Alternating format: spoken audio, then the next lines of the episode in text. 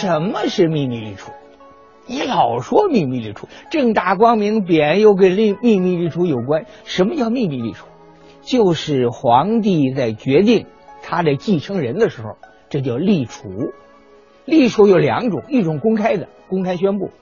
你比如万历皇帝宣布他的儿子朱常洛，他做皇太子，哎，万历不在了，他继位，这是叫公开宣布。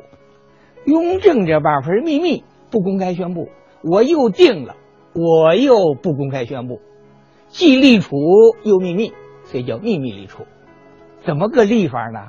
就是雍正在他是儿子里头选一个，将来接班，把这个名字呢写在纸上，任何人不让看，就他一个人知道。写在纸上呢，把它装起来，装这个匣里头，也把它叫做撅匣，就是用锁钥把它锁起来，就是用锁把它锁起来，装在这匣里头。装匣里头，你让别人打开看了或者丢了都是不好的呀。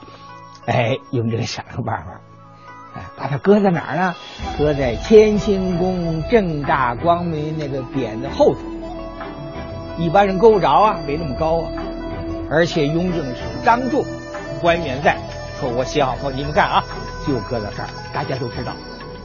一旦雍正过世之后，还是要公众。在那儿把这匣取出来，当众打开，当众宣布，啊，是既立储又秘密，所以叫做秘密立储。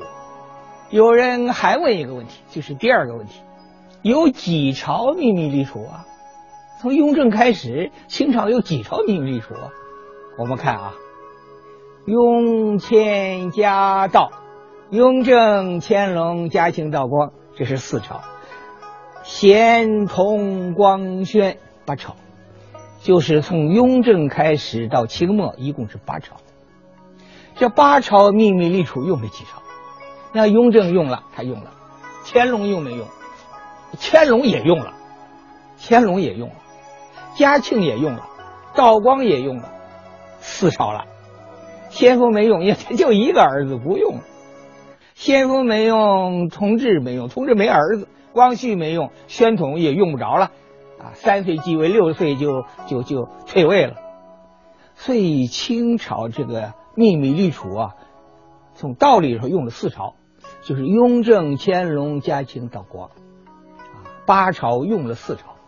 有人又进一步问第三个问题了，第三个问题是什么呢？是几次那个秘密立储的绝匣，几次绝匣在匾上。就搁在正大光明匾上。我们看见电影啊、电视剧啊、小说啊、啊文章啊等等，说的沸沸扬扬、热热闹闹。其实啊，很简单。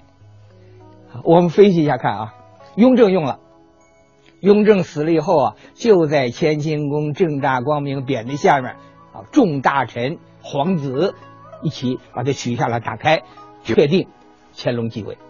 乾隆那个儿子嘉庆啊，啊，乾隆是立了第一个，他死了，取下来坏了，再搁上立了第二个，又死了，又取下来，打开作废了。真正继承乾隆皇位就是嘉庆啊，嘉庆帝。嘉庆帝没有秘密绝匣，为什么呢？是嘉庆元年正月初一。乾隆帝在太和殿举行隆重盛大典礼，一则是为了新年，啊，更重要就是二则是为了寿寿大典。乾隆皇帝他退位，他禅让，他是授，教授的授，授予的授，谁接呢？接受的授呢？是嘉庆、雍严，他在那接受，他接受皇位。所以当面授和授，一交一结结班交接班他用不着那么个还匣装着还打开就用不着了。嘉庆完了就是道光，那么嘉庆传给道光这个秘密绝匣是不是也在正大光明匾上头啊？大家都关心这事儿啊。嘉庆啊是在承德避暑山庄死的，暴死，突然就死了，死了以后还。啊这个时候道光在哪儿呢？绵宁啊，在哪儿？这个时候绵宁在哪儿？就在避火山庄。大臣们都想起来了，赶紧到北京啊，到乾清宫啊，啊，当时踩着梯子还是怎么上去？怎么没看记载了？反正爬高上去了，找那个秘密的绝匣，很失望啊，没有，这就抓瞎了。没有你就不能立道光啊，你没根据啊。找啊找啊，一天没找到，两天还没找到，到第三天了，你国不可一日无主啊！你就一天两天三天，你定不下来这事啊！哎，在嘉庆皇帝生前，他那个随身那个太监，太监老七一个小盒小锦匣，这打开看吧，打开一看。还锁着呢，锁着你找不到钥匙。当众啊，大家互相监视，打开一看，那个秘密立储那个遗诏啊，就在这小盒里头。